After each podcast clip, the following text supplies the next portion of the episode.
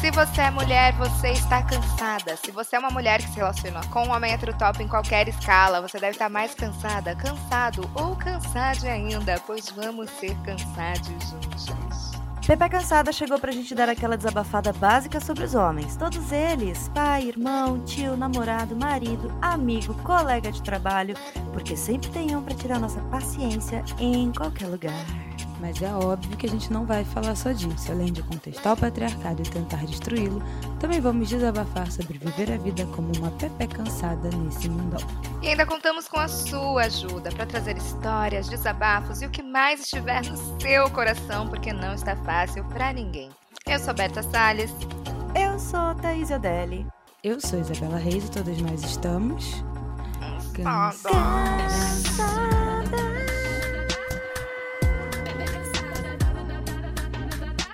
Nossa, foi longo esse.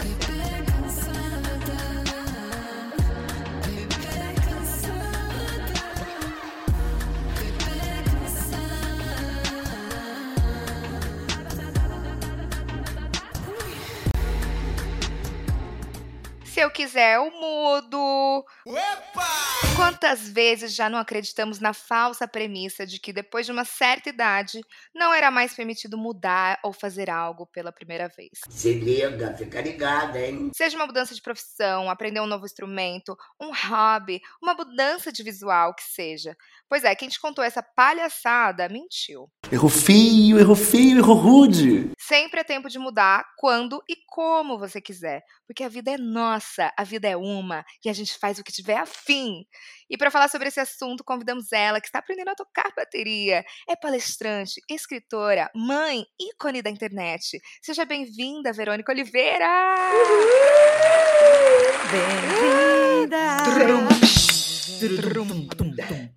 Eu preciso falar uma coisa. Ah, Tô cansada pra caralho. Eu precisava. Eu Precisava desabafar, né? desabafar. Obrigada, gente. Eu, eu me sinto muito Que no meu isso. ambiente neste momento. Obrigada. Você tá confortável? Muito. Ai, Estou no isso meu que lugar. importa. Estamos Ai, que aqui delícia. para ouvir todas Verônica. essas reclamações. E pra começar, já conta pra gente que história é essa de aprender a tocar bateria? Eu gosto de música desde muito, muito criança. E eu sou a mais velha de. ó, Hoje, no total, são seis irmãos, é, um faleceu. Caramba. E nós morávamos num apartamento muito pequeno. E para contextualizar, a minha mãe, ela, ela teve filhos muito cedo. Então, com 25 anos, ela já tinha cinco. Caramba. Logo, se você parar para pensar numa mulher de 25 anos, com cinco filhos, morando num apartamento pequeno e escutar a filha falar: Quero tocar bateria? Mano, Eu ia jogar fora a criança. Não, Ai, não não. é isso. condição. Aí, Ah, vai mais. embora da minha casa. né? Exatamente. E aí, a minha mãe, muito sábia, falou: Ah, vai cantar. Por quê? Cantar eu não, não ia precisar gastar com instrumento, não ia ser uma coisa que desse muito trabalho, então eu fui cantar no coral da escola. Eu cantei dos 7 até os 15, 16, por aí. Caramba. Então eu cantei, cantei em coral, quando a gente se apresentou, sabe, no Teatro Municipal, um treco louco. Gente. Cantora Eu apareci real. no Ratimbum.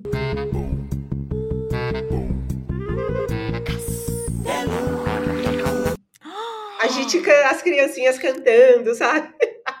Bafo, coisas- tem vídeo disso? Putz, uma vez, quando, quando eu assisti ao canal Ratimbum, e aí foi muito engraçado, porque a, a Claire era pequena, cara, já faz um tempo isso. E aí, quando passou, eu falei, olha a mãe. Aí ela ficou olhando e ela falou, não, é uma criança. Aí eu comecei a rir, que eu já fui criança um dia. Então, Tipo, as mães não nasceram da curioso. terra assim num É. repolho, né? Então, um repolho. Então, tem isso, tem isso nos arquivos da TV Cultura. E então eu sempre fui muito musical, sempre gostei demais, mas eu não tive o estímulo da, da minha família para que eu tocasse um instrumento. E aí eu fui. E a, a minha mãe, hoje a gente já, já leva isso com mais leveza, mas a minha mãe não me apoiava muito nas coisas que eu queria fazer. Então ela não ela não me incentivava em, em todas as coisas que eu gostaria de, de fazer e, e eu fui acreditando que eu não tinha potencial para nada. Aí chegou uma época em que eu me casei com um baterista. Olha e aí eu falei, pois é, só que. Agora eu é já- minha hora. Então, só que eu já tinha internalizado que eu não era capaz. Ah, o relacionamento inteiro, o homem tinha um estúdio musical e tinha muitos instrumentos. Eu nunca encostei na bateria. Meu Deus. A gente se divorciou e eu completei 40 anos e eu pensei, cara, o que me impede hoje? O que que Nada. é? Eu falei, cara, eu tenho grana para pagar o curso, eu conheço muitos bateristas, por que eu não posso tentar? E aí, eh, o meu filho gosta também de tocar bateria, então a gente se matriculou juntos.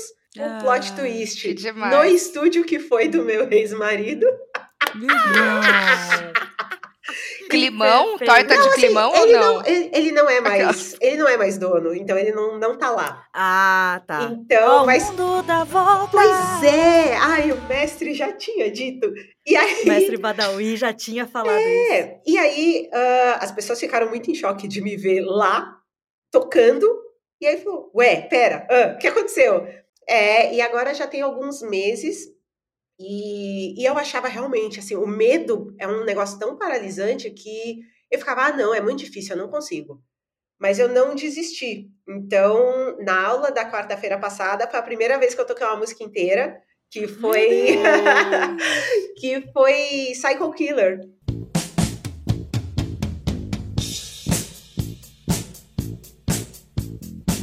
Do Talking Heads. Perfeito. Então, nossa, eu fiquei muito feliz. Porque a louca achou que Ramones era fácil. Eu falei, vou começar com Ramones. É difícil e rápido. burra! Burra demais. E aí eu tentei outra, eu tentei uma do Mamonas.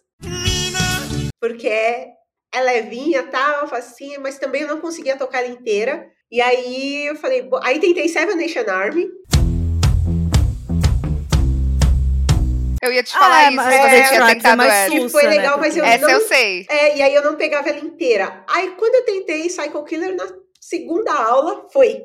E aí foi, foi muito legal. Foi um, um- E é um momento. Oh, primeiro que a primeira aula, o Panda estava comigo. É, meu filho tem 13 anos e ele é a pessoa mais engraçada da face da Terra.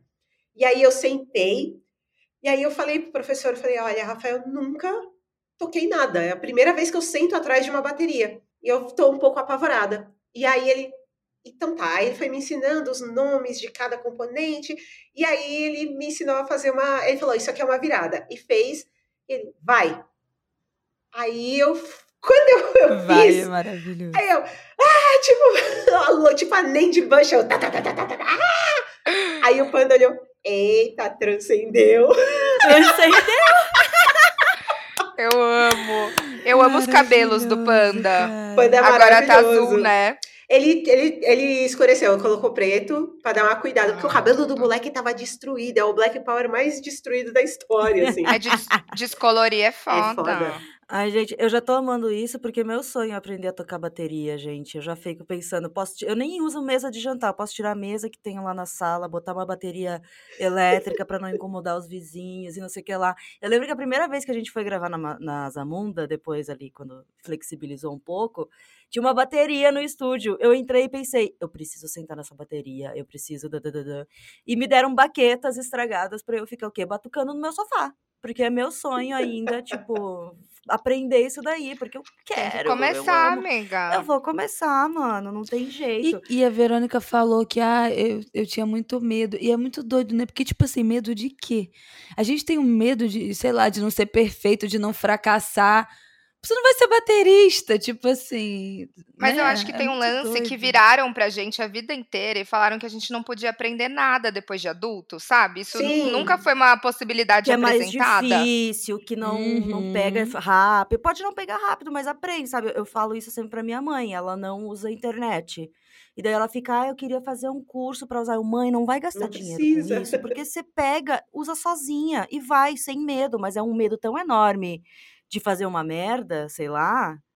Não, e, e o pensamento de ficar com vergonha de errar na frente do professor, ele é professor, ele Uma sabe que você loucura, vai né, errar. gente? Ele não espera que você sente lá e faça um solo de bateria de 15 minutos. É. Senão você não precisaria dele, né? Mas É. quanto mais adulto, parece que a gente vai ter, tendo mais vergonha. Sim. Né? é. Mais... E era pra ser o contrário, era pra gente estar mais seguro de si, de quem a gente é e falar um grande foda-se, mas não. É isso mesmo. Eu, uma outra coisa que eu tentei e já era, eu já tinha uma baita vergonha, foi quando eu comecei a falar japonês. Ai! Gente. Arigato gozaimasu! Eu, então, eu era jovem e eu assisti seis anos de Naruto. E aí eu pensei, eu tinha 20, 21, 22 anos quando eu comecei a assistir Naruto. Com 25, eu percebi que eu já entendia tudo que estava sendo falado. Cacete! E aí eu pensei, vou entrar numa escola de japonês para aprender a ler e escrever. Gênia também. Aprender a ler e escrever com 25 anos é desesperador. Eu chorava, eu achava que eu era burra. Que é tudo falava, "Ai, diferente, né? E você tá começando do zero, você lia o livrinho de, de, de bebê. E daí você se acha burra por tá, né? E você ainda É. fala? Pô, tu- Nihongo ga sukoshi wakarimasu, né? Oi! Só um pouquinho. Não É entendi muito nada, amei. Você xingou a gente. Eu só sei falar um pouquinho, Ai, por isso. Mimosa. É, porque também já passada. tem, já tem 12 anos que eu parei de estudar. Então eu só escuto música, às vezes eu assisto uma novelinha japonesa, mas a gente vai perdendo o... Eu sabia 300 kanjis. Hoje, se eu souber 50, acho que é O muito. que, que é kanji mesmo? É aquele alfabeto mais difícil que a gente chama de ideograma, que, é- que o povo faz Ah. tatuagem. É, Caraca. tem, tem milhares, tem 3 mil, se não me engano. Para você ler um, um jornal, ler um negócio, você tem que saber, pelo, acho que é isso, para saber ler fluentemente, você tem que saber pelo menos uns 3 mil. Sim. Caralho. Meu Deus. E o, o japonês tem três alfabetos. Dois eu sei muito bem, e o kanji eu sei mais ou menos. Meu, você foi a fundo no negócio. Eu tô muito É muito da passada, hora. gente. Minha mãe falava, pra que você quer aprender isso? E é esse tipo de coisa que vai Ai, conhecimento. É, e, é, e, e são coisas que vão, vão tirando da gente a, a, a curiosidade, a vontade de saber mais, porque, beleza, é, parece uma coisa sem noção ou idiota querer saber uma língua que eu não vou usar no, no cotidiano, mas ao mesmo tempo, eu tô sabendo uma coisa a mais, e eu acho ótimo, e aí eu- Conhecimento nunca é demais. Nunca é demais, e eu, eu me divirto quando eu conheço pessoas que eu posso conversar em japonês. Mas sabe o que, que eu fiquei pensando? Que quando você falou isso agora, de ah, é, mas pra que, que você quer aprender isso? Eu acho que os nossos bloqueios de aprendizado vêm do que é hobby, do que é lazer, do que é prazer e não do que é trabalho. Porque quando é pra trabalhar, né? Quando é, qu- quando é conhecimento pra virar trabalho, te ganhar dinheiro, questiona. ninguém questiona e a gente se mobiliza para aprender. A gente não Uhum. fica se criando esse monte de barreira. A gente vai lá e aprende porque tem que aprender. Agora, quando é pro próprio prazer, livro da escola que é obrigatório a ler, que a gente odeia. E aí a pessoa fala, ah, eu nem gosto de ler. Mas quando ela encontra algo que realmente é do interesse dela, aí a pessoa descobre que sim, ela sempre gostou de ler, só que não Exatamente. ofereceram algo. Era o só. hobby é ela totalmente queria. negligenciado. Né? Eu É. vou- vamos fazer a, a crítica daí, então, à sociedade, porque, assim, todo ensino, desde a mais tenra idade, é focado em quê? Em produtividade, é você estudar Total. para o trabalho, é você estudar para a faculdade, é você estudar para uma coisa prática, para o quê? Gerar produto para o capitalismo. Nunca é é incentivado esse hobby, esse gosto que as crianças têm, esse interesse que as crianças têm por determinados assuntos. Por exemplo, eu ficava às vezes lendo numa aula de matemática com um professor que era horrível, que não ensinava porra nenhuma, e ele falando, reclamando que eu estava lendo na sala de aula. Tipo, você devia, independente de eu estar prestando atenção e não, você devia estar incentivando isso, sabe? Então, assim, é muito focado nisso. Você não pega uma criança com interesse em ciência e leva e ensina para ela de um jeito para ela ficar apaixonada e curiosa. Você ensina para ela para ela botar isso num- numa coisa prática.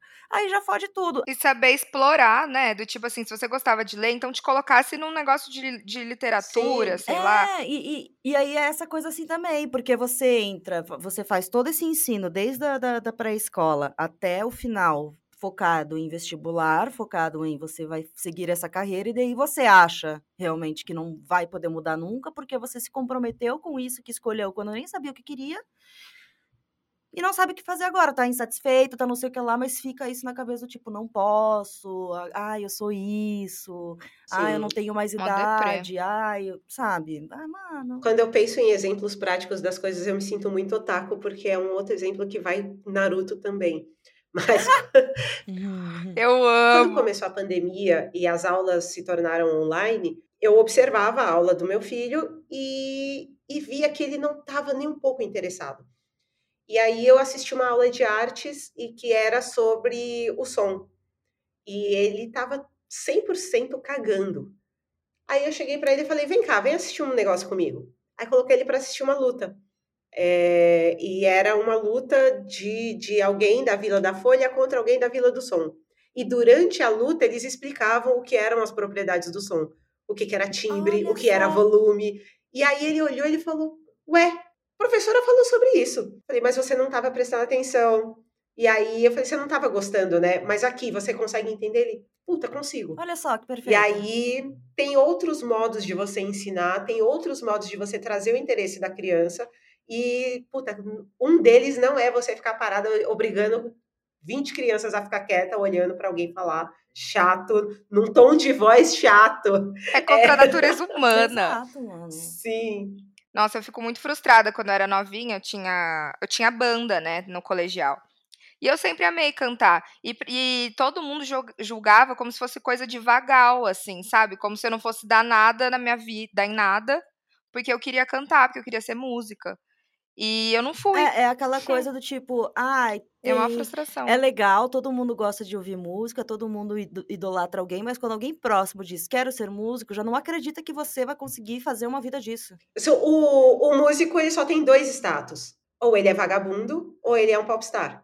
Exato. Não tem um isso. meio termo ali, não tem um. Porque realmente é pequeno. muito difícil viver de música no Brasil. A gente sabe que é difícil. Mas, porra, nem me deixaram tentar, sabe? Embora eu achei, eu achava que ainda acho que meus pais deviam saber um pouquinho mais sobre o mercado do jornalismo antes de deixar eu fazer jornalismo, porque teria me poupado muita coisa. Eu sabia tudo e mesmo assim eu fiz, minha filha. O erro não tem jeito. Nunca me faltou isso aqui, ó, É. de conhecimento. E ainda assim. Mas olha só, qual foi a última coisa nova, assim? A, pri- a primeira vez que. Não, a última vez que vocês fizeram uma coisa pela primeira vez. Ih, eu tô pensando em Gente. tanta coisa. Ai, gente, eu assim, eu tô aprendendo a mexer no TikTok.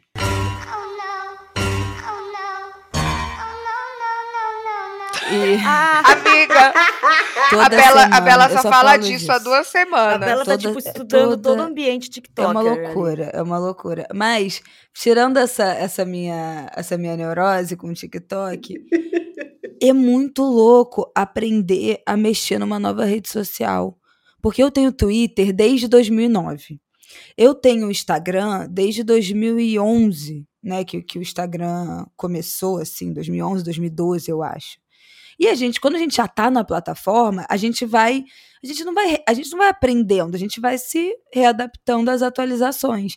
É muito diferente de você chegar numa parada que já existe e aprender tudo do zero. Eu né? me sinto muito burra no TikTok. O Facebook, eu lembro que eu entrei, eu acho que foi 2011. Então, assim, tem 10 anos que eu não aprendo uma rede social. Então, tá sendo uma experiência muito louca. E eu, Eu tô não me entendo o Discord. sentindo. Não, isso eu nunca nem tentei.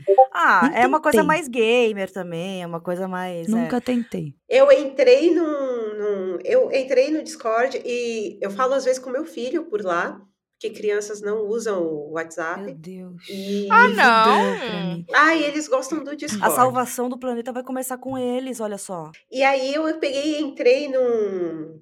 Ah, esqueci o nome. Quando é- Não é um grupo, é um, um servidor do Nine Inch Nails, que é a banda que eu gosto. E aí o babado. Nine Inch Nails manda, as, manda informações e tal, ma- mas eu fico olhando, até eu entender onde é para eu clicar para poder ler a Não, newsletter. É que falo, não é, não é "Gente, intuitivo, né? Não Tipo, é. Essas, é igual o TikTok, eu não acho nada intuitivo o Eu TikTok. não acho, eu não consigo.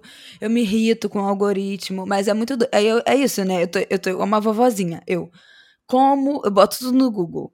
TikTok, como não sei o quê. Como publicar. Não sei o quê. Caralho. Mas Ai, assim. que dó, né? Tem 10. Eu não tinha noção de que tinha tanto tempo que eu não aprendia uma rede social. Pela, né? Então, assim, isso tá sendo realmente uma coisa nova na minha Não, vida. mas sabe qual é a minha estratégia pro TikTok? Que eu lembro que a primeira vez que eu entrei, eu fiquei assustada, sem entender, sem, tipo, entender a proposta até do conteúdo. Não é a questão só de eu não saber fazer um TikTok. Era, era, era entender aquela linguagem. Só que o que, que eu fui percebendo depois vendo? Se eu não sei fazer todos aqueles cortes, transições, não sei o que lá, filtro, nananana, eu vou fazer de um jeito que funciona, a linguagem funciona para essa rede social, mas sem tanto frufru do meu jeitinho com o que eu sei fazer.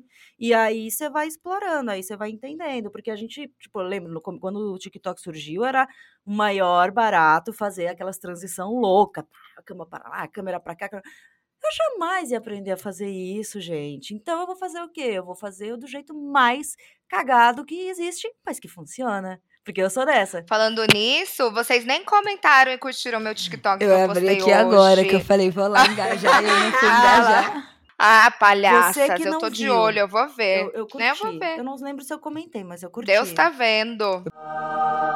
Percebi o meu Tem que erro aqui ao comentar. Tem que comentar. Mas que mais? Eu acho que tirando isso, eu aprendi a fazer crochê um pouco antes da Ai, amo. pandemia. Eu aprendi a furar parede.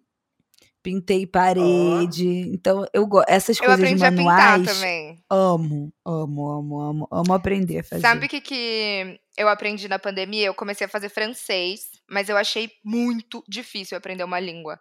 Uma nova língua é muito difícil, assim, eu tô sofrendo, penando. Eu tentei alemão no Duolingo nas duas primeiras semanas de pandemia. Foi indo, eu tava fazendo todo dia, eu tava entendendo, eu tava começando a falar, tipo, Ich has é, eins, zwei, drei, vier, vier Ka- Katzen é, und ein, ein, aqui como é que é cachorro? Ein Hund. Hund. Olha aí, ó. A Bela fala alemão. E eu não recomendo a ninguém aprender essa língua, gente. Eu estudei no colégio alemão, então eu, fiz, eu, estu- eu estudei alemão dos 5 aos Ai. 17 anos. E é isso, faz toda a diferença. Com 15 anos eu falava alemão fluente. Depois que eu parei de fazer alemão com 16, acabou. Tipo assim, eu falo agora, né? Se eu, se eu tiver que me apresentar, mas assim, é, muito, é uma língua muito difícil. Então, não recomendo. É muito Inclusive, difícil. uma dica pra Verônica que de uma música boa pra tocar na bateria, que é do Rast, do Rammstein. Nossa, muito é fácil. Rammstein. É muito fácil. Disse que não toca bateria. Do Rasmet. É porque eu toquei uma vez, sabe aonde? No, no Band Hero, no shopping, que tinha Ah. que tocar a bateria, daí eu fiquei... É É verdade, muito não bom, é é, fácil, é fácil. Eu, a última, uma das últimas coisas que eu aprendi, eu tô desafiando muito a, a minha, tô desafiando muito a minha capacidade de fazer coisas diferentes com pé e mão, que foi tirar a carta. Cara... Mano Ah, do isso é céu, muito que difícil! Eu tô muito em choque porque a primeira vez que eu saí com o carro, eu levei meu irmão até a padaria. E ele falou: Eu não vou falar nada. Aí peguei, tirei o carro da garagem, subimos a rua. Aí eu, foi ótimo. Na hora que eu vi a padaria, começou a me dar um desespero. Eu, como para, como para, Como como estaciona? Aí eu parei um tanto quanto longe da padaria e depois na- aí a gente foi caminhando o resto da, da quadra até chegar à frente da padaria e meu irmão falou: Você não dirige mal, mas tem uma coisa que você realmente não lembra que existe. A seta. Ai, é importante. É importante. É importante, cara. É muito. Porque sempre que eu vejo um carro virando uma rua sem dar a seta, eu, eu já grito pra ele ouvir. Enfiou a seta no cu? E o pior é que se eu consigo reparar se alguém não dá certo. É, Mas não você... mas isso é prática. Cara, dirigir é uma parada que, assim, é muito prática. Eu definitivamente ainda falta muito para eu falar, putz, eu estou dirigindo. Eu ainda tenho muito medo, é, eu tenho medo de ladeira, eu, não, eu tenho medo Ai, da- ladeira, de manobrar. ladeira é tenebroso. É muito assustador. Quando o carro vem um pouquinho, quando o carro vem um pouquinho para trás, eu já começo. Mas carro automático é bom por isso. Eu aprendi a dirigir, É, eu eu, fiz uma dirigi aula muitos habilitada em com... carro automático. Nossa, Foi da coisa. hora. Eu aprendi a Sim. dirigir no manual e dirigi muitos anos manual. Mas, nossa, é mu... auto- automático é muito melhor. Não, automático é outra vida, né? Eu subi a serra fim de semana dirigindo, eu falei, caralho, subir a serra com carro manual é uma merda. Com automático é, porra, Melhor coisa.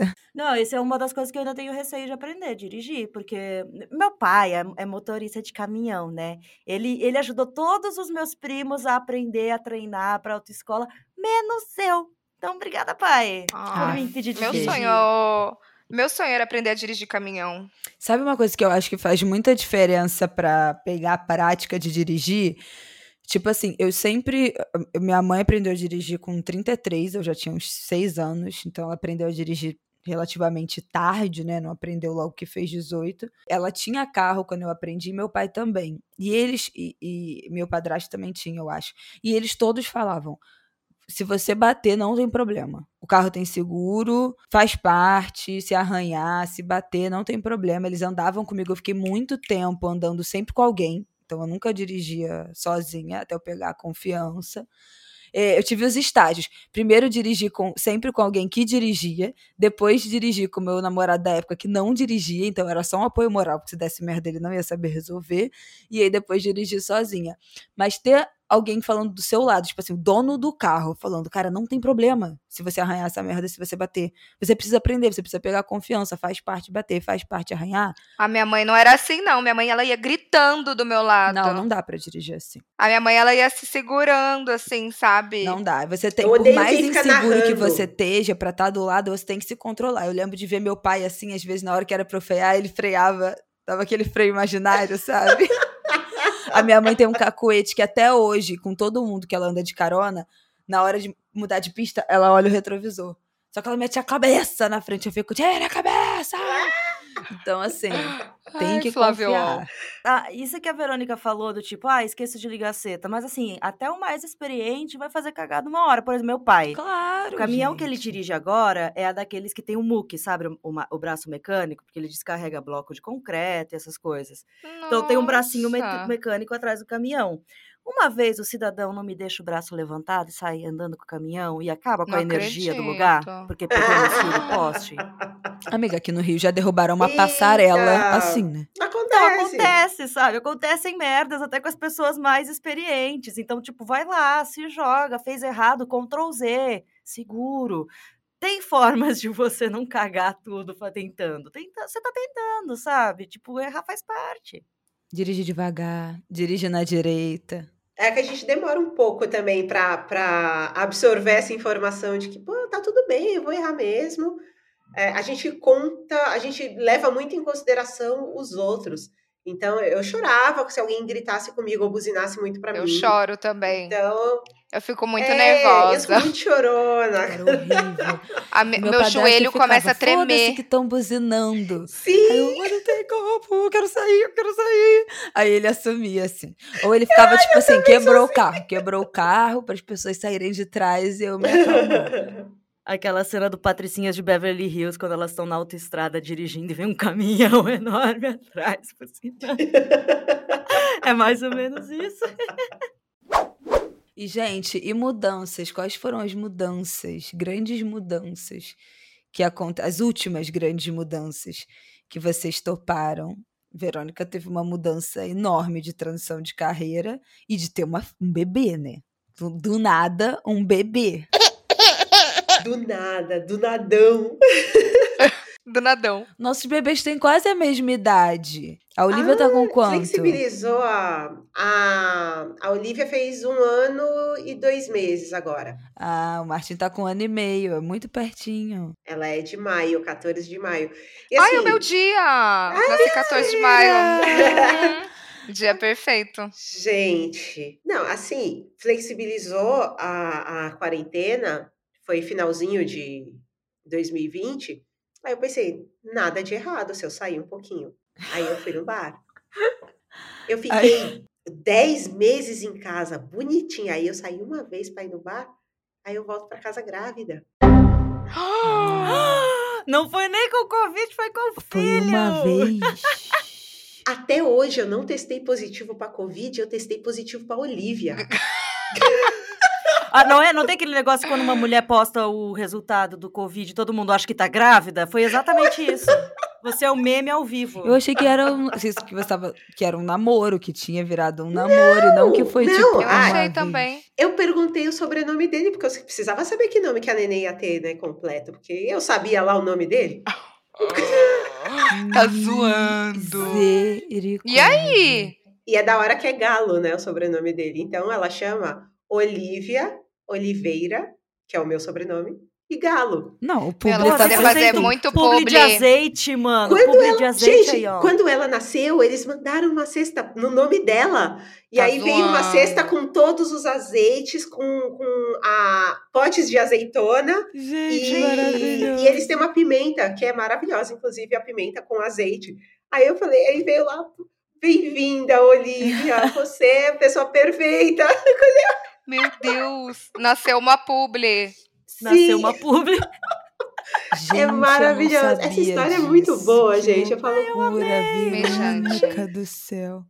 E assim, a, a vinda da Olivia, ela é o plot twist da, da- do relacionamento anterior. Então, eu fui, fui casada com, com o, o baterista e nós tínhamos viajado em lua de mel a, em junho e em outubro ele foi embora de casa sem falar comigo. Ai, É, história, e a gente nunca mais se é viu. loucura. Foi o ghosting do, do maior ghosting Ele foi da comprar história. cigarro. É, ele foi comprar uma baqueta nova e nunca mais voltou. eu- ela, a Verônica conta essa E- história no Calcinha Larga, gente. É, e aí, quando ele foi embora, ele levou as coisas. As dele, Ah, não. ele levou embora tudo que era dele, e até aí, ok. E ele levou os presentes que nós, que, que eu ganhei, de- que nós ganhamos no casamento, presentes que ele havia me dado. E o mais Ah, O interessante. quê? Calma, piora, calma que piora. E ele levou embora um azeite que nós trouxemos da viagem da, da Itália. E É aí, muito mesquinho. é muito. E aí, e aí eu fico pensando, falei, beleza, mano foi embora, levou azeite, chegou o outro e trouxe azeitona. que já chegou em Ah, casa, uma Ai, a caixa. minha vida. vida, a minha vida, ela. E assim, a minha vida existe para gerar entretenimento pro meu povo. É pra gerar É conteúdo. bom, a gente tá aqui pra conteúdo, gente. É isso que eu falo. A gente tem que usar tudo que tem na nossa vida pra gerar conteúdo. Porque a gente É se fode, isso. mas pelo menos pode ganhar um dinheirinho, né? É isso. Passada. O MC da fala, né? Se alguém vai ganhar grana com essa porra, então que seja eu. É isso. Exatamente. Até porque, pra você recuperar o azeite italiano, né? Exatamente. Aí eu voltei. Com ele? Não, depois eu voltei sozinha. Eu fui esse ano. Ah, tá. eu Achei que fui- você ia falar é. que tinha voltado com ele. Não, Aí eu ia falar, quê? Deus me Não, livre. tem um erro que tem um erro que, Que a gente não gente comete come- duas vezes. É, tem erros que a gente sabe que não pode mais cometer. E assim, voltar com ex é um erro que eu não posso, não eu sei que eu não posso cometer de novo. Já tô velhinha pra isso. Mas esse ex-marido nunca mais ouvi falar, assim, desde o dia que ele Cara, foi que embora. E ele, tipo, sumiu geral. ele Você nem vendeu, sabe onde ele, ele tá, o que, que aconteceu. Não, nunca mais, nunca mais ouvi falar.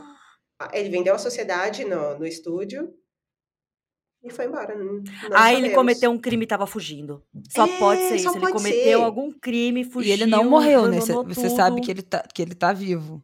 Eu vi alguém perguntando Puta, isso. se morresse, a gente fica sabendo, né? É, porque notícia É, ruim notícia chega ruim rápido. chega. É. É, Não- nesse caso não seria ruim mas vocês vocês entenderam. Ai, agora eu pensei numa coisa que, que eu mudei e recentemente, né? Que foi sair do status solteira. E era uma coisa que me dava muito medo entrar em relacionamento. Porque eu já estava tão acostumada com o meu espaço, ser solteira, não precisar dar satisfação para ninguém. Não que eu dê satisfação hoje, né? Mas é, era uma coisa muita liberdade. Muito, ai, a minha vida é essa, vou ser solteira para sempre. Aí, de repente, quando chega, né, a gente se vê num relacionamento e pensa, e agora? Quem sou eu? Crise de identidade, será que eu fiz certo em começar? Será que, sabe, bateu um medinho, sentiu que, tipo, ok, esse é o momento, mas bateu um medo igual de mudar totalmente a minha vida porque eu estou num relacionamento. E ela muda, querendo ou não, ela muda, sabe? Mesmo que seja pouco. É, esse rolê todo que aconteceu comigo, eu tenho pavor da ideia de me relacionar com alguém. E aí é, é foda porque na terapia eu escuto, pô, você tem 41 anos, você não, não pode achar que pro resto da sua vida você vai ficar sozinha. Mas quando eu paro pra pensar, em tudo o que eu me proporciono hoje. Eu saio sozinha, eu viajo sozinha. Eu fiz, ah, o que eu fiz pela primeira vez? Eu fiz uma viagem sozinha. E eu Ah, passei isso deve ser 14 dias na. Europa sozinha, me virando sozinha, tendo que falar, tendo que comprar as coisas. Eu nunca soube nada, mano. Eu morei no barraco pouco tempo atrás, eu nunca imaginei que eu ia fazer um rolê desses. E aí, Ai, foi muito engraçado, porque eu só chorava. Eu cheguei em Guarulhos e só chorava. Falei, não Qual o seu dar certo. signo, Verônica? Eu sou geminiana. Ai, gente, deve ter uma lua em câncer. Eu só chorava. E aí eu falei, eu não vou conseguir. É muito doido isso, né? De pensar o tempo inteiro É. de não vai dar. E aí, quando eu cheguei. quando- a Itália eu já conhecia. Então, eu já eu tinha ido, eu fiz até escolhi o voo que fazia igualzinho. O mesmo, mesma escala, a mesma coisa, porque eu Uhum. pensei, pelo menos isso eu já sei. Sim. Mas quando eu saí sozinha da Itália para chegar em Londres, e aí eu pensava, eu não vou passar nem da imigração. aí a mina parecia, ela parecia a Ellen, a Ellen DeGeneres, só que malvada. A irmã gêmea malvada dela. E ela tinha uma cara brava assim. Aí ela perguntou, de onde, ela, de onde você tá vindo? Eu Falei, da Itália. Você é italiana? E eu pensando, filha da puta, ela tá vendo meu passaporte brasileiro. Aí eu falei, não, eu sou brasileira. Eu tava passeando na Itália e agora vou, vou assistir um show de rock aqui. "Ah, Quantos dias você vai ficar? "Eu, Sete. Tem passagem de volta? Tenho. Posso ver? Eu mostrei ela. Seja bem-vinda. Ufa! Mó, mó terror pra nada. É, Pra mó nada. terror. Ele pelo menos pergunta de um jeito fofo, que daí você não fica com medo, sabe? É, eu Tipo, a- gaguejava. O meu medo de viajar. Eu nunca viajei, eu não tenho nem passaporte e eu morro de medo ainda de viajar, porque eu não sei como é que é. E eu sempre penso, que nem a Camila sempre falando, não, eu acho que eu vou passar no detector de metais, eu vou encontrar uma arma comigo, alguma coisa, drogas. E eu sempre acho que vai dar merda assim, sabe? Eu já passei É. um perrenguinho na saída do Marrocos. Porque eu fui com E três lá é amigas. babado, hein? E Eita. lá é. Marrocos é uma ditadura, né? Na verdade, quer Sim. dizer, enfim, é, tem um rei e tal, essas coisas. Né? Vulgo é uma ditadura. E as minhas amigas são, são advogadas. E eu sabia que por eu ser jornalista, eu poderia. Eu não ia mentir, é minha profissão, né? Sim. no- na, na pergunta, não tinha como mentir. Mas eu sabia que podia dar merda de estar achando que eu estava fazendo alguma coisa, né? Alguma coisa jornalística, é, investigando alguma merda, sei lá. E eu tava lá, tipo assim, fazendo turismo. Mas aí na saída o cara me parou. Aí eu falei, ah, você é o quê? Eu falei, sou jornalista. Aí ele, você estava aqui a trabalho? Não. Você é de alguma empresa? Eu já tinha pedido demissão da TV Globo, mas eu levei o meu crachá, que eu falei, se der uma merda, eles vão ter que me tirar daqui. Foda-se, eu preciso de um respaldo de alguém. Não, porque nessas horas ser freelancer é uma merda. Não recomendo. Tente né, se afiliar a alguma porra. Aí ele. Aí eu falei, ah, eu tenho meu crachá, você quer ver? Ele, quero. Aí eu dei meu crachá na mão dele. Aí ele, mas você veio a trabalho? Aí eu, não, você tá fazendo o que aqui? Tô viajando com duas amigas. O cara ficou assim, ó, me carcando ali. E eu lá com o meu crachá, tipo assim, demitida, eu com o meu crachá. Não, falar assim, ó, cidadão, eu sou brasileira. Eu Tem já tenho problema perrengues. demais pra cobrir no meu Oh, país, porque eu vou ir pra é. Marrocos fazer isso. Mas, mas tem isso, os caras Eu são só quero foda. aproveitar o quê? A- a- as cenas do clone que eu cresci vendo. É por isso que eu tô no Marrocos, não pra escrever matéria. Ai, que Sim. merda. Mas eu fui, essa foi uma Ai, viagem que eu fiz sozinha com as minhas amigas, né? Depois de, Nossa, Marrocos de é adulta, a treta gente fez mesmo. uma viagem de carro, nós três, é, com guia, claro, mas assim, num país absolutamente desconhecido, que a gente não tinha nenhuma relação. Foi uma coisa meio, ai, gente, a gente vai, né? Três mulheres, a gente vai, não vai? Ficou meio Por que, que vocês tensa, escolheram nananá. Marrocos? Porque a gente tinha muita vontade de ir. É uma, é um, gente, é maravilhoso. Eu tenho vontade de ir de novo, assim. Foi muito, muito, muito bom. Um país muito incrível. Mas tem suas questões, né? Assim, você tem que andar meio coberta. Tem todo um... Uma... Muitas questões de Ah, gênero isso, envolvidas. isso é muito louco. Quando você vai para o lugar, beleza, né? Aquelas, eu tenho certeza que a Bela é inteligente, ela pesquisa antes o lugar onde ela tá. Porque eu sou lesada. E aí eu fazia as coisas na Itália e depois eu fazia os stories. Eu vou ser presa! eu não sei o que eu tô fazendo, eu não sei como faz as Será coisas é aqui. ilegal? É, exatamente, eu não sabia o que eu tava fazendo. Aí depois, quando eu saí de lá, falei, uh, não fui presa, hein, galera? Parabéns, viu? acompanhe Sucesso, aqui. pode fazer o que eu fiz que É, funcionou. aí chego em Londres e eu, eu vou morrer atropelada, eu só olho pro lado errado, Ai, é uma merda isso, é verdade. Esperando o busão do lado errado. Mano, esse negócio da Inglaterra é real, porque tem um livro que eu amo muito, 4321, do Paul Auster, e alerta de spoiler até agora. Um dos personagens morre justamente assim, olhou pro re- lugar, pro lado errado na Gente, é Inglaterra. muito, e- é muito doido. Porra, e aí eu, eu fiz um story na hora, que quando, de- depois que eu quase tinha sido atropelada, eu falei, caralho, mano, eu tô com muito medo, porque direto eu olho pro lado e tem um busão. Aí eu falei, é, quem tem essas piras de morrer atropelado por um busão de dois andares é o panaca do Morrissey. Aí coloquei a música. Vai, se, vai se fuder todo mundo e o Morrissey também. Gerando conteúdo. Ai, É. Ai, mas falando nisso, eu queria dizer, tem um amigo meu que tá viajando pra Itália agora e ele tá, mano, postando tudo, todas as igrejas, todas as comidas, tudo. E eu tô amando, porque meu sonho é fazer isso. Mas ele postou um- um- uma massa hoje que eu só fiquei, filho da puta. Não tem essa massa aqui, eu só queria comer essa Eu queria, eu queria dizer que Eu eu, não assisto story de Itália. ninguém em viagem, porque eu, Porra, mano, é só pra passar vontade. eu não tenho fomo. Eu sou caseira, eu não gosto de rolê. Você vai no show, eu não tô nem aí. Você vai pra night, eu dou graças a Deus que eu não tô. Agora, viagem. Se a pessoa que eu sigo viajou, eu não vejo nenhum story.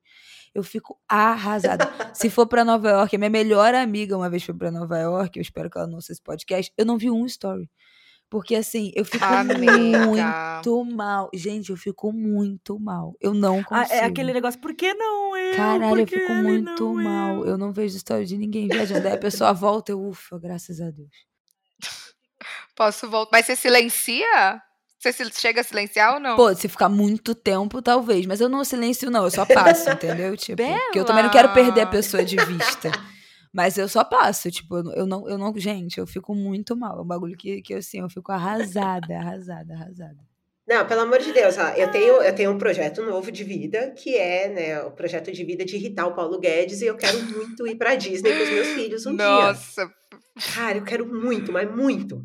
Desde que esse homem falou que era Tá. uma festa danada, a empregada ir pra Disney, eu quero muito ir. Nossa, Vai mas, assim, rolar, sabe? Vai rolar. Vai, vai passar um mês na Disney, do resort da É, Disney, fazendo todas no as coisas castelo. Disney. Publi, Vai com na NASA também, que é lá do lado, faz tudo. não, imagina aí de publi. Ai, gente, nossa, imagina. Meu filho nunca quis ir. E aí ele falou, eu quero ver. A... Ele falou que queria ir no, no parque da NASA. É, o moleque é. O- o meu filho, inclusive, quando é falar, falar com, com ele sobre viagem, é uma coisa louca, porque ele tem vontade de fazer viagens onde ele vai comer. É um adolescente nada a Ai, que ver. coisa maravilhosa. E aí, ele- Não, adolescente perfeito. Muito maduro, Ele- né? Ele sempre quis ir para Paris e ele fala muito de coisas que ele quer comer em Paris. Ai, mas eu Perfeito, é isso que serve apoio. viagem. Eu Eu também. apoio. Eu só voltaria em Paris pra comer, porque o resto eu achei muito superestimado. eu não Agora, a manjo. comida- Eu, eu nem sabia de quem ele estava falando. Ele falou que ele queria ir para Itália para comer no restaurante do chefe Máximo. Gente, ele já tá todo de referência. Ele Ele, já- ele sabe já os tá chefes. Ele tá no outro Futuro, nível. Futuro Caralho. editor do Guia Michelin. É, ele É tá no outro nível, cara. A gente morava no barraco e ele tinha pedido para comer camembert gratinado com mel. Como é que ele sabia que isso existia? Eu não sabia o que era. Maravilhoso. Aí eu, Perfeito. aí eu comentei isso na casa da moça que eu tava limpando e ela comprou para ele. Ai, gente. Eu mereço. E ele gostou. Ele ama. Ai, e tem uma loucura, né? Ele falou, ele tava com sete anos quando isso aconteceu, sete ou oito. E aí, quando ele comeu, ele falou: era isso que eu comia em Paris. Meu Deus. Ele era francês. Olha as outras Eu acho que ele era- francês. Ele fala, ele, os- as brincadeiras passada. dele, quando ele era pequeno, ele desenha a, a França. Ele desenhava. Eu tenho tudo isso. Você já viu aquele, do- aquele documentário Surviving Death, que é de pessoas que. Puta merda, a todo vida- mundo fala pra eu Você ver tem isso. que assistir, porque o último episódio fala sobre crianças que já que trazem a vida que passada. trazem. Ah, esse eu quero ver, porque eu parei porque eu não gostei de uns episódios, mas eu quero ver esse. Não, eu acho muito assiste. doido isso. É, ele fala, ele fala assim que tem uma tipo, a rua que tem uma curva, aí você sobe e tem uma sacada, e é o lugar que serve um lanche que ele gosta. É, ele E sabe é muito perto detalhe. do rio, não sei das quantas. É. Aí eu falei, cara, não pode ser. Eu Não morria Vida de pode medo. ser. passada. Não, Ele era francês e ou ele era chefe de cozinha ou ele era da nobreza. É, crítico Mano, é gastronômico. bizarro. Eu fico muito assustada com essas coisas. Porque eu não acredito, sabe? Mas quando a pessoa fala e você vê, ele já falou um bagulho muito A gente não acredita até Até acontecer Até com a acontecer. gente. A Ali gente na morava tua cara, lá em aí você fala, Itaquera. A gente morava lá em Itaquera num apartamento pequenininho e ele falava assim: que, que você nunca fala com a menina que fica na cozinha? Puta Ah, vai se fuder. Mano, o que que... Sério, como você conseguiu? Criança estranha do caralho, a gente mudou. Depois a gente mudou de Arrepi... lá. Arrepiei todo, e não é porque o ar-condicionado tá geladinho, não. Eu arrepiei agora. Criança estranha do Ah, caralho. tá maluco. Vontade de falar: você não quer ir morar com seu pai, não, moleque? né? Vai lá. Se- você for com ele, ele vai junto, a menina? A, menina, a menininha, ela te acompanha? Eu falar, ela tá aqui. Ai, gente. Aí depois que ele fez uns 10, 11 anos, foi parando as coisas. Mas de vez em quando ele fala umas coisas estranhas que eu falo, puta merda, por quê, né? Mas você nunca foi ver, tipo, no centro Eu não espírita? quero saber. Não. Ah, uma curiosidadezinha. não falam que a curiosidade matou o gato? Ai. Mas o gato tem sete verdade. vidas. Ele morreu e ressuscitou. Exatamente. E assim, você pode até, talvez, vai, vai que trabalhar esse lado dele vai ajudar a render frutos no futuro. Tipo, hum, previ aqui um númerozinho da Mega Sena, sabe? Ah, Fiz tem uma- que investir, né, nas Tem habilidades que das investir na no talento da criança. Direciona é para números. A incentivar. Números sortidos. Agora sim. Combinação de seis números. Ah, senta aqui, amorzinho, escreve os números pra Nossa, mãe. explorando, né?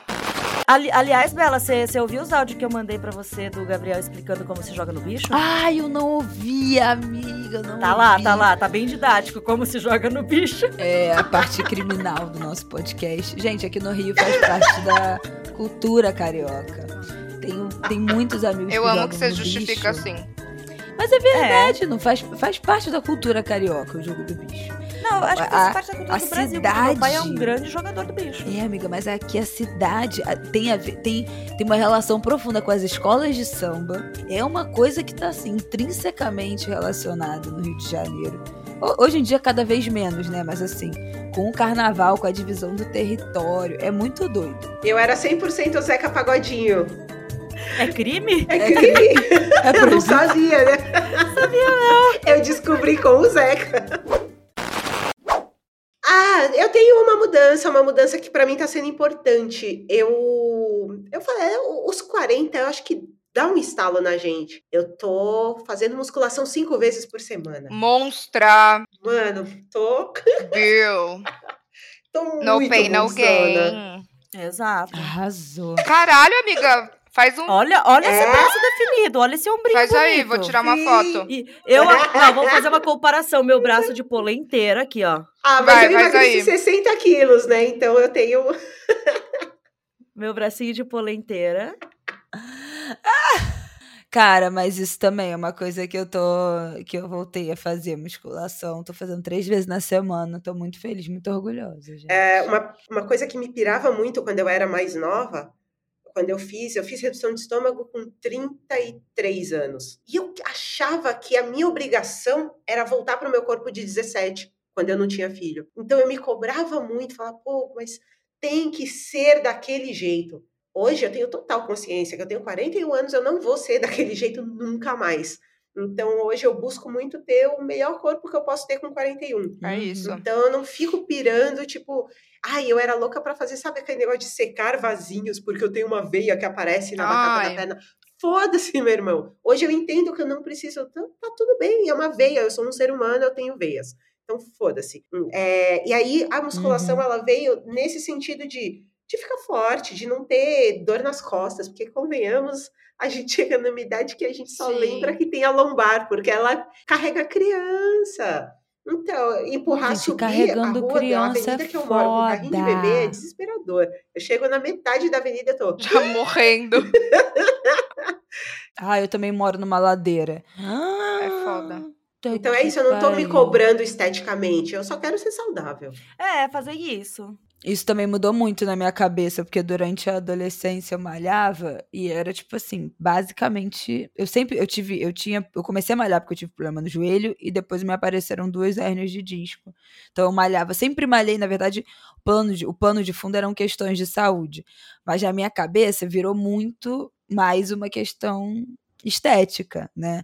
Adolescente, não sei o quê, projeto verão, nananã, ficar sarada, musa fitness. Nossa, amiga, muito Assim, louco. é óbvio que eu dou uma olhada no espelho pra ver se a bunda cresceu. Ah, Não, mas aí é óbvio. consequência. Eu abandonei completamente nos últimos cinco anos e voltei porque eu carregando a criança de 10 quilos, meu braço começou a ficar fudido. Meu braço, minha coluna, minha hérnia, tudo. Não tem, não tinha como. Eu falei, cara, eu comecei malhando em casa de boa e tem dois meses que eu fui pra academia, que aí eu tô levantando peso pra caralho, porque eu gosto. E, e aí o corpo tá respondendo. Mas não é mais a coisa que me, Não é a estética, me, né? me motiva, entendeu? Não é mais o, o principal pra mim, a estética. Ai, Bela, daqui uns dois anos, a criança vai sair correndo, vai tomar a distância, sair correndo e falar, vai, cavalinho! Aí mano azedou. do céu. Puta que pariu. Na hora que eu, eu fico pensando, mano, eu vou estar com 43, na hora que eu cair no chão, eu vou ficar lá mesmo. Foda-se. Vai. Não vai, porque agora vai ser mais Maria, cinco puta que na te pariu. Eu com 17 podia aguentar isso, que a minha filha eu tive com 17. Aí beleza, tava com 19 quando ela começou a subir de cavalinho nas minhas Meu costas. Deus. Vai. Mas agora, com Não, 43, eu não vou aguentar. Não, tem que fazer, gente. Agora não dá, amigo. Exatamente. Cavalinho vai virar o quê? O irmão dela É, ali, ó. Já faz essa. é, ó, já bota a família pra trabalhar. Que é, que é assim que funciona. É, delega, que nem a minha oma. Ela teve 11 filhos. Tá, cada um tinha sua tarefa. Um cuidava do outro, um fazia comida, um limpava a casa, um ia dar- tra- tratar ganso e galinha. É pra isso que serve. Não, gente, 11 filhos. Eu já tô legal com um só. Até pouco tempo atrás você queria mais um, né? Já, já ficou Já pra mudou de trás. ideia? Já deixei pra lá. Mas sabe o que pode acontecer? Daí quando ele ficar mais adulto, daí você vai ficar, ai, será se eu tô com Ah, saudade não, de ter uma- um eu já- bebê?" eu já Aí é sofro. foda. Hum, De saudade. As pessoas falam que o meu problema é esse, né? Porque de 10 em 10 anos eu tenho. Daqui a 10 vai adotar. Você é louco. É, a Claire tá com 22, o Panda tem 13 e a Olivia 1. Meu Deus. É uma aí. loucura. Vem aí, hein? Já pensou com 50 anos? Falar, ai, galera, mais um. Nem Meu Deus.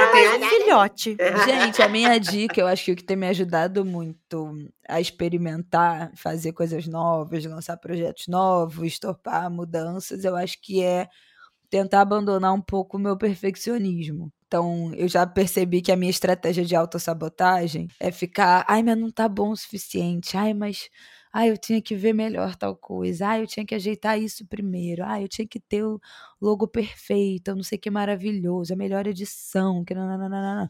Então, assim, isso pra mim são as, as estratégias que eu fico. Uma parte de mim justifica como, ah, mas isso é ser um bom profissional, ter um bom produto, mas que no fundo eu sei que eu só tô atrasando o meu cavalo de andar e tô me auto-sabotando. Então, silenciar essa voz e jogar, fazer logo, tipo, ai, foda-se. Exato. Feito é melhor que perfeito, vou jogar e depois eu vou aperfeiçoando, depois eu vou melhorando. Mudou muito a minha vida. É uma luta interna. É uma luta, é uma luta, é uma luta. E eu fico achando artifícios para adiar as coisas. né? Sempre tem Sabotadora, uma- um né? motivo muito especial para adiar mais uma semaninha. Mas aí eu vou silenciando essa voz e buf, jogo. Então, Ai, sabe uma coisa que eu faço, mas eu não sei se é uma boa dica, mas enfim. Eu só penso assim, eu não quero morrer frustrada. Tipo, eu falo assim, é, entendeu? Eu não quero morrer frustrada achando que eu nunca tentei uma Uma coisa, tipo agora que eu mudei de É carreira. boa. Ai, então eu vou morrer sem nunca ter nem tentado? Não. Eu vou tentar e se quebrar a cara, a gente dá uns passinhos pra trás, volta, dá um jeito. A gente tem muito medo de, de os outros perceberem que fracassou, né? É. medo de flopar. O medo do flop. Então, assim, medo do flop é bizarro. A minha dica é se perguntar sempre o que um homem hétero faria. O Boa! homem hétero não tem Bom. medo de mudança. Muito O bom. homem hétero pega e vai. O, o homem hétero não acha que é incapaz de aprender algo, que não é incapaz de é, O- o homem mudar branco, de óbvio, carreira, né? fazer as Só coisas. parêntese. Pense como um homem hétero. Você pode, você consegue. Você não sabe nada sobre o que se propôs a fazer? Você vai ir com a confiança de um homem hétero e vai aprender. Olha só que Sim. Bela dica, amiga. Perfeita. Total, total, arrasou. Vamos pro nosso É Dando Que Se Recebe? Vamos. Eu tô como arroba faxina boa, Instagram, LinkedIn e Twitter. Eu também queria muito falar do meu livro, que é o Minha Vida Passada Limpo, foi lançado pela editora Latitude. E é uma, uma biografia escrita por mim mesma, então ela aborda, através da, da trajetória da minha vida, um bocado de pontos é, sobre, sobre saúde mental, sobre as dificuldades que uma, que, a, que uma mulher vive no mercado de trabalho e quando ela é uma mulher preta da periferia é, e que tem um filho com uma, com uma deficiência, como essas coisas se, se amplificam. Então, eu vou pontuando várias questões da sociedade através da, da minha história, que é uma história esquisitíssima quando eu paro para pensar. Mas, Mas que perfeito. não tem um final ruim. Então, é, é um livro que faz com que as pessoas, por mais que elas deem risada e chorem, no final, o, o, o saldo final é positivo. Ai, que bom. Ai, perfeita. Tudo. Ai, eu queria. ah, ah, não tem nem graça de falar, porque todo mundo ouviu, mas. E, eu, e me pegou demais em muitas questões o podcast da Mulher da Casa Abandonada. Sim. É, eu cresci, a minha escola era do ladinho ali da casa. É, eu cresci em Higienópolis e eu entendo bem o contexto de ser uma criança preta crescendo em Higienópolis. Então, eu não tinha nenhum problema é, por ser moradora e estudante no bairro. Não tinha aquela coisa, nunca, nunca passei por aquela situação da pessoa falar: ah, a polícia já me parou, alguém me segue no mercado. Isso nunca aconteceu comigo. Mas, ao mesmo tempo, as pessoas na escola falavam para mim: ai, não fala que você é preta, você é moreninha escura, o seu cabelo não é ruim. E dadadã. então, eu gente. cresci num ambiente que podia ter me colocado como todos os bolsominions que estudaram comigo. É, então, assim, é, eu consegui escapar, não muito ilesa, porque eu tenho, é lógico que eu carrego um rancinho de ter crescido ali. Eu gosto de umas coisas que, pelo amor de Deus, às vezes eu fico pensando, puta lá, o que que deu? A pessoa cresce nesse rolê, como é que ela fica? É, é- é o que faz você pensar, é importante ter uma bolsa da Prada. Você fica assim, quê? Inferno! De onde veio essa Inferno. voz? É, aí acontece, acontece, estragou a cabecinha da pessoa, mas não muito. E aí, e pensar em pensar em todas as pessoas que trabalharam na casa dos meus amigos, em, em cada situação de cada pessoa que eu conheci que alguém trouxe do interior e coisa, puta, me pegou muito porque eu vi, eu vi muitas dessas pessoas e a gente não, a gente, sei lá, não é que não se importava, mas hoje quando eu penso em tanta gente que foi impedida de trabalhar em outro lugar, de estudar, de ter um relacionamento, porque ela tinha que servir alguém, ah, me pega muito. Então foi importante ouvir. A minha mãe, eu também me pega esse porque a minha mãe foi empregada doméstica durante muito tempo. E por mais que, né, ela, tipo, os patrões deixavam, por exemplo, ela me levar na casa deles quando ela ia trabalhar, eu cresci na casa deles e tal, mas quando ela fala hoje, eu trabalhei cinco anos pra eles, nunca ganhei férias, nunca ganhei, sabe, um salário decente. Então é foda, sabe? Tipo, mano, olha o tanto que ela se doou pra essa. Ela tinha que, que às vezes até cortar grama de um jardim enorme, mano. Ela era pra ser, tipo, fazer comida, limpar a casa, cortar grama, nananana, pra ganhar quase nada, sabe? Então pega demais, assim. O, o- a linha tênue entre ser um trabalhador e ser quase que escravizado, mano, ela é bem tênue, assim. Tipo, daqui a pouco você é da família e daí você sente que, né? Ai, tudo que eles pedem é ok.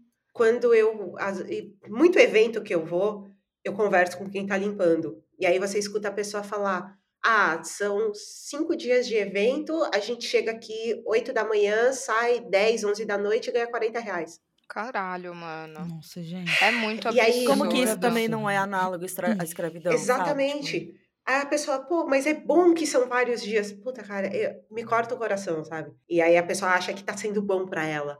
E às uhum. vezes eu falo um evento, sei lá, tá no Expo Center Norte e a pessoa mora no extremo da Zona Leste. Então, para chegar lá às 8 da manhã, ela acordou 4 e Quatro e meia da manhã. Pegou sei lá quantas para se conduções. arrumar, deixar as coisas. É, ela, porque ela acorda, se arruma, deixa tudo pronto em casa, porque tem criança. Puta, não, não é certo, sabe? Tá muito perto da gente todas essas situações.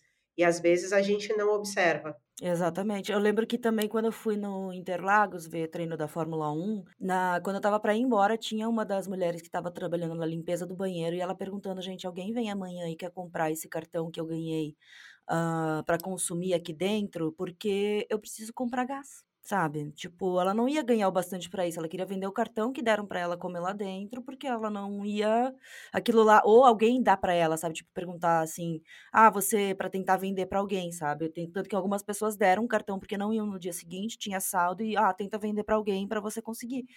Porque é isso, o pessoal tá lá num negócio ricaço pra caralho e não tem dinheiro pra comprar o gás, mano. É, e toda vez que eu vejo esse tipo de situação, é um evento que é um pau É e uma- meio pra você É entrar, uma sabe? desigualdade do caralho, né? Você fala assim, na sua cara. E esse o episódio Outras Tantas Mulheres, né? Que ele fala desses casos que, que apareceram outros que né, nos últimos anos que tiveram mais visibilidade. Muito bom, trabalho muito bom do, do Chico Felite, da Folha de São Paulo. É uma pena que a galera achou que é As entretenimento. pessoas não. Enfim.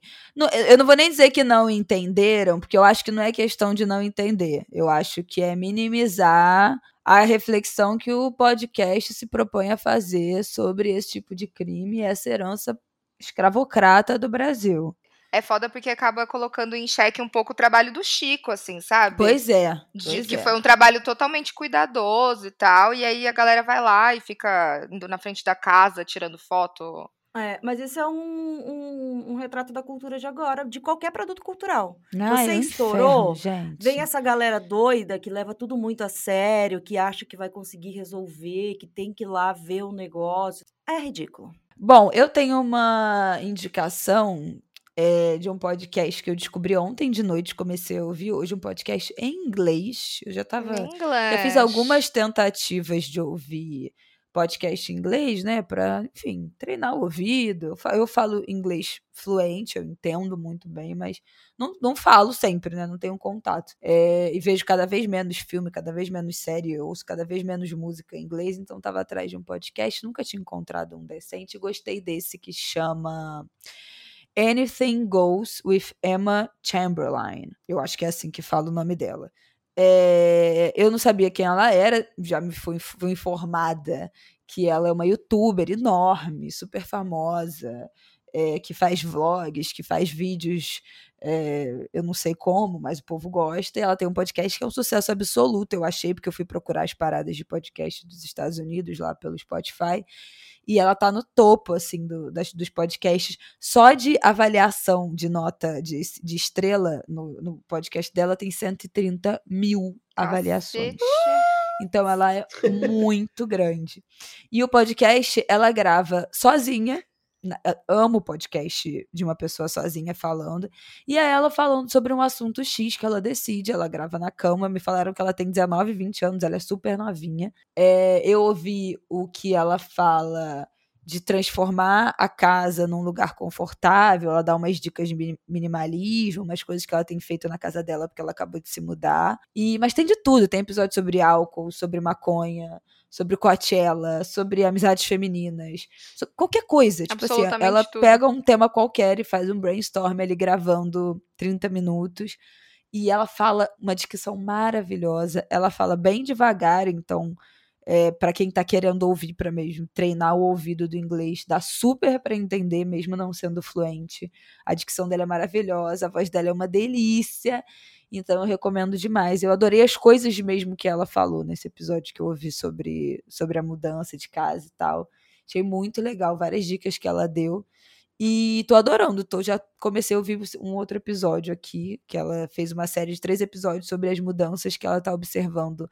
Ela acha que tá acontecendo uma crise cultural, internet, em rede social, em tudo. Fez três episódios sobre isso, me falaram que é muito bom, e aí eu comecei a ouvir agora. Anything Goes with Eu fiquei Emma muito curiosa quando Chamberlain. você postou.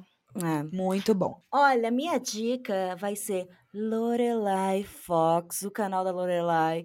Nos últimos dias, Amo. eu só estou vendo relatos assustadores da Lorelai falando. Tipo, o episódio de OVNI sobre a Operação Prato, tudo perfeito. O episódio sobre falha na Matrix, Perfeito. E assim, Lorelai é maravilhosa e acho que a reação dela é o que mais deixa legal os vídeos, assim, sabe? Porque ela, tipo, ah, meu Deus, o que que é? Tipo, se assusta de verdade com as coisas, mesmo não acreditando nas coisas, o que é 100% eu. Tipo, ah, eu não acredito. Daí, de repente, passa um vulto de uma menina assim numa casa, eu, caralho. Sangue de Jesus tem Eu poder. acredito em tudo, gente. Ah, eu acredito também. Eu não acredito, mas ficaria com Mas eu fico cagada de medo. Mas eles lá é o carro. Aí, assim, ah, eu, só, eu só quero dizer que tá me divertindo muito ver Lorelai falando sobre esses casos. Eu quero mais vídeo dela sobre ET e eu quero que ela venha aqui pra gente conversar de casos assustadores, porque é muito maravilhoso e eu gosto demais. Tudo. Gente, eu tenho uma indicação de um cantor de Maceió. O nome dele é Bruno Belli. E a música dele é muito boa, assim, é tipo um. Ai, como eu posso explicar? Ah, não é MPB, não é um pop, é uma, é uma vibezinha, assim. Como eu posso explicar isso pra você? Gilsons. É um pouquinho Gilsons, mas mais truzeira, assim, com uma coisa mais eletrônicazinha. Gente, eu tô pensando tudo que pode Não, ser. loucura. Eu vou mandar pra vocês. Mas é um artista de independente. Ai, é Mas ele- ele vai Ela estourar, é É underground. Ela é alterna. Ela é Eu alterna. sou muito alternas. Ai, gente, ó. Vou mandar pra vocês o link, tá? Hum. Vale muito a pena. Bruno Berli com um L e o Instagram dele tem um underline no final. Nice. É isso, minhas amigas. Muito obrigada, Verônica. Não, Obrigada. Verônica. Obrigada, Criador. amei. Queremos saber das pepecas, o que, que vocês vão começar depois de ouvir esse episódio, hein? Sim, comente lá no Verdade. nosso Instagram, arroba Pepe Cansada, porque a gente quer que vocês mudem, não fiquem tristes e. e, e- qual é a palavra mesmo? Empacadas. Estagnadas. Estagnadas. Acomodadas. incomodadas, Empacou. tristes numa vida que você acha que não está te proporcionando o que você merece. Va- vamos lutar. A gente vai conseguir. Bora. A Vamos, gente Bora galera, vencer. mulheres. Bora vencer. Bora vencer. Um beijo, Pepecas. Até Obrigada, semana que vem. beijos. Não deixe de seguir a gente lá no Pepe Cansada e também nas nossas redes sociais. Eu sou arroba Thaíse, com dois Cs. Eu sou arroba Berta Salles. E eu sou Bela Reis. Então estaremos lá esperando você. Dá um follow na gente, porque a gente precisa fazer publi. E também segue a gente lá no Spotify, no seu tocador favorito, deixa sua avaliação. Você ouviu mais um episódio de Pepe Cansada comigo, Thaís Odelli, Berta Salles e Isabela Reis. O roteiro é meu, da Bela e da Berta, a produção é de Bruno Porto e Camila Frender. A edição é de Mari Faria, trilha de abertura da Zona do Estúdio. Até semana que vem.